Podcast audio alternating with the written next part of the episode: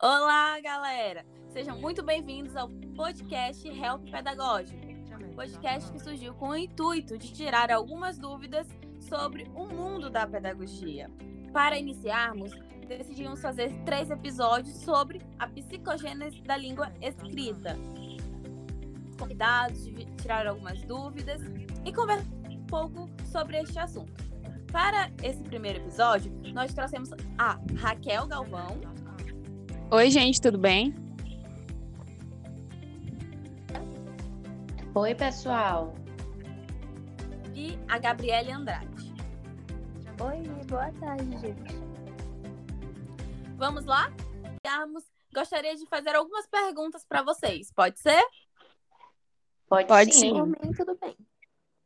Então tá.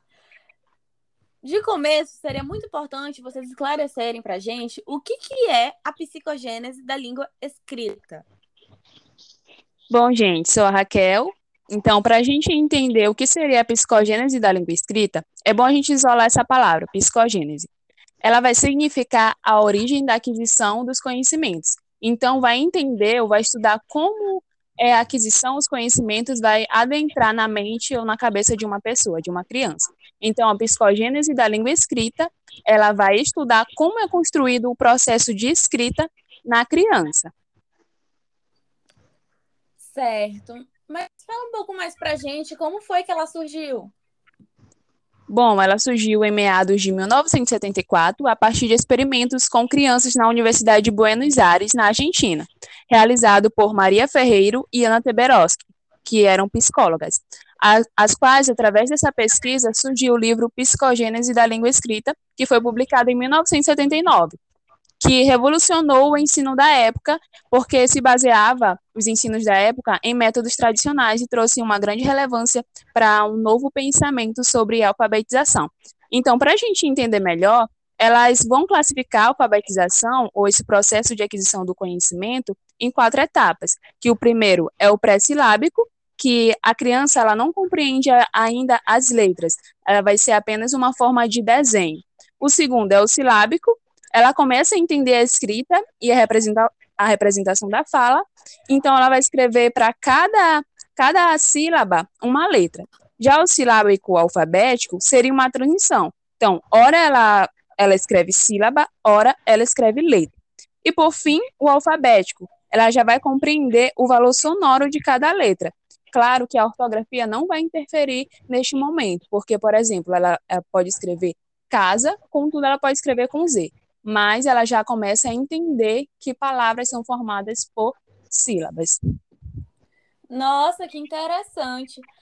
Mas eu fiquei curiosa. Tem como vocês explicarem para gente qual é a ligação do construtivismo com a psicogênese da língua escrita? Sim, primeiro eu irei falar um pouco sobre o conceito do construtivismo. O construtivismo ele surgiu com Piaget e ele afirma que o conhecimento ele vai sendo construído a partir do, dos interesses pessoais do aluno. Assim, o aluno, a criança, no caso, é o sujeito ativo do processo ensino-aprendizagem e não mais o professor. Assim, a gente já muda a nossa forma de questionar. A seguinte pergunta não é mais como o aluno, como nós devemos, perdão, ensinar o aluno a escrita, mas sim como ele vai aprender a escrever. Ah, muito interessante. Agora, para finalizar, eu queria saber um pouco o que o referencial teórico da psicogênese da língua escrita nos leva a entender.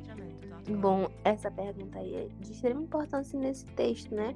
Que nós tomamos por base. É, o texto, a psicogênese da língua escrita, ela vem nos mostrando que a escrita é uma reconstrução real e inteligente, né?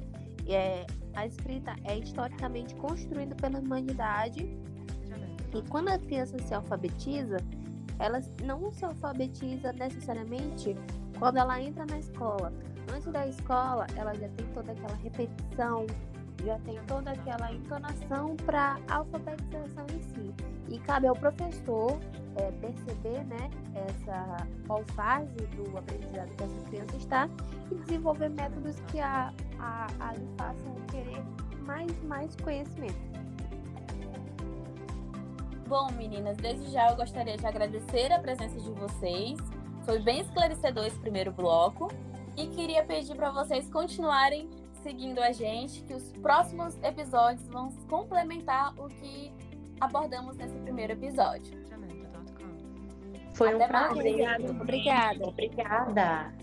Sou Luana Belfort e apresentei o Help Pedagógico.